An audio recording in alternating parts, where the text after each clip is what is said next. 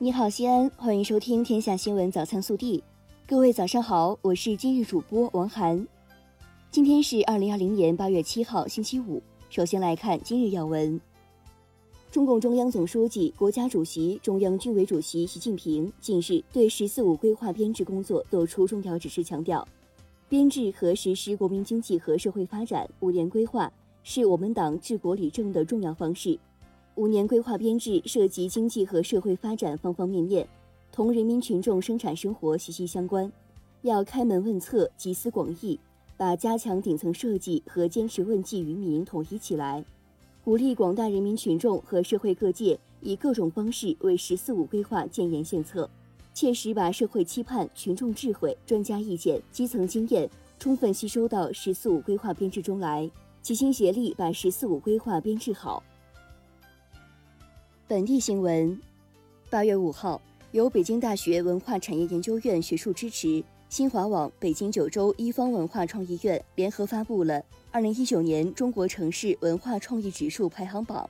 西安新晋十强排名第七，深厚文化加新颖创意，让这座千年古都越来越魅力四射。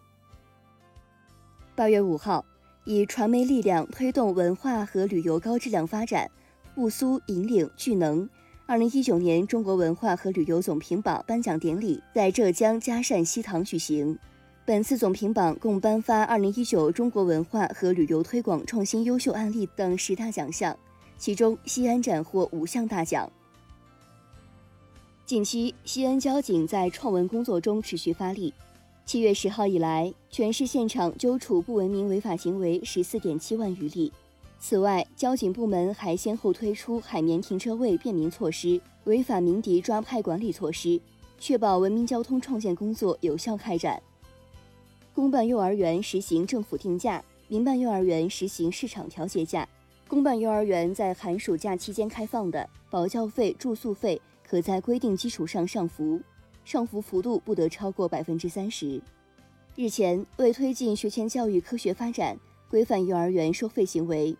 省发改委会同相关部门修订了《陕西省幼儿园收费管理办法实施细则》征求意见稿，公开征求社会各界人士的意见。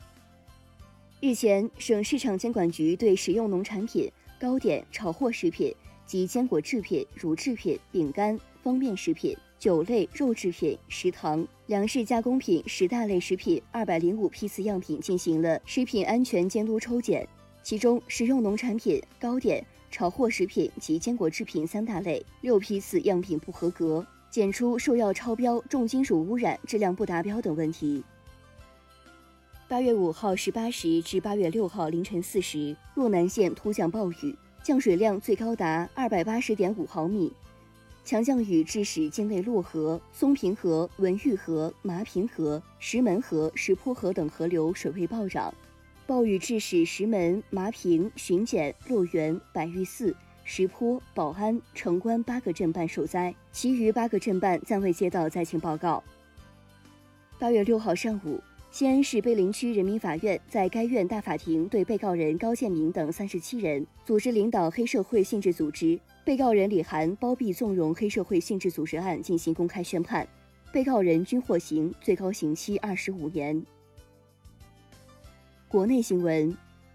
八月六号，国务委员兼国防部长魏凤和应约同美国国防部长艾斯珀通电话，双方就中美两国两军关系、下阶段两军交往等问题交换了意见。魏凤和就南海、台湾美方对中方污名化等问题表达中方原则立场，要求美方要停止错误言行，加强海上风险管控，避免采取可能使局势升温的危险举动，维护地区和平稳定。埃斯珀说，在两国关系紧张时，两军要保持对话磋商，管控危机，防止误判，降低风险。据报道，美国国务卿蓬佩奥昨天表示，美国正计划从应用商店移出一些中国企业的应用程序，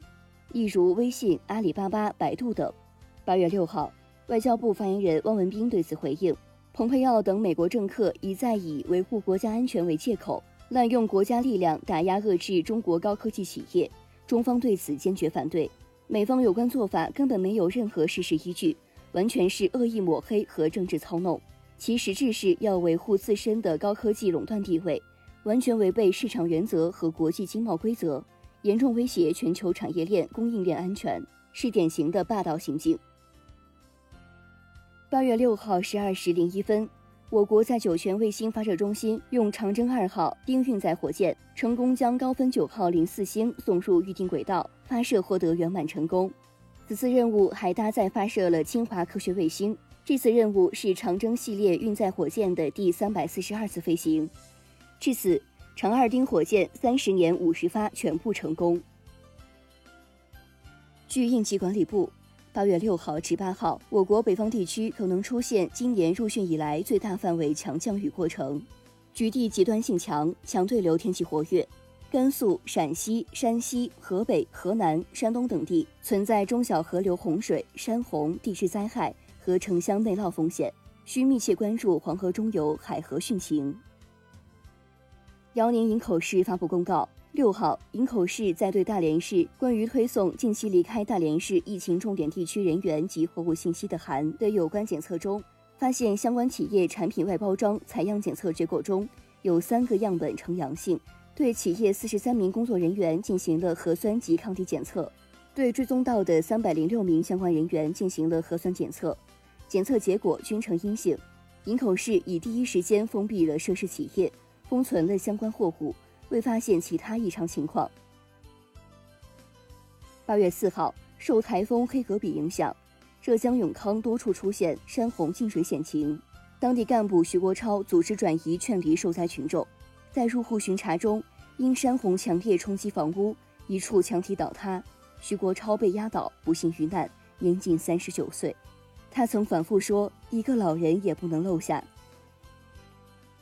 日前有媒体报道称，一家名为青海省新兴工贸工程集团有限公司的企业，打着生态修复治理的名义，在祁连山南麓腹地木里矿区进行掠夺式采挖，获利上百亿元。为此，青海省委省政府及时成立专项调查组，处置中，青海省将严格依法办事，对核查中发现的违纪违法行为。不论涉及到谁，不论涉及到哪一个层级，都将一查到底，绝不姑息隐瞒。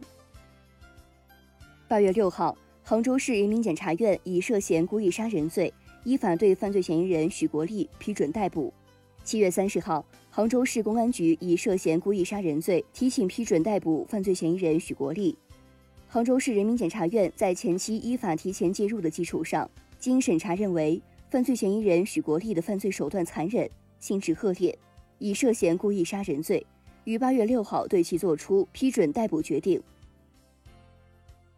近日，北京市文化市场综合执法总队对视频平台优酷、爱奇艺存在的违法违规问题开展集中查处，共查处违规行为六起，作出行政处罚六件，其中涉及网站中电视剧含淫秽字幕、游戏解说视频含诱导未成年人违法犯罪和渲染暴力。恐怖活动等内容，音乐 MV 教唆犯罪，网络音乐含涉毒内容等问题。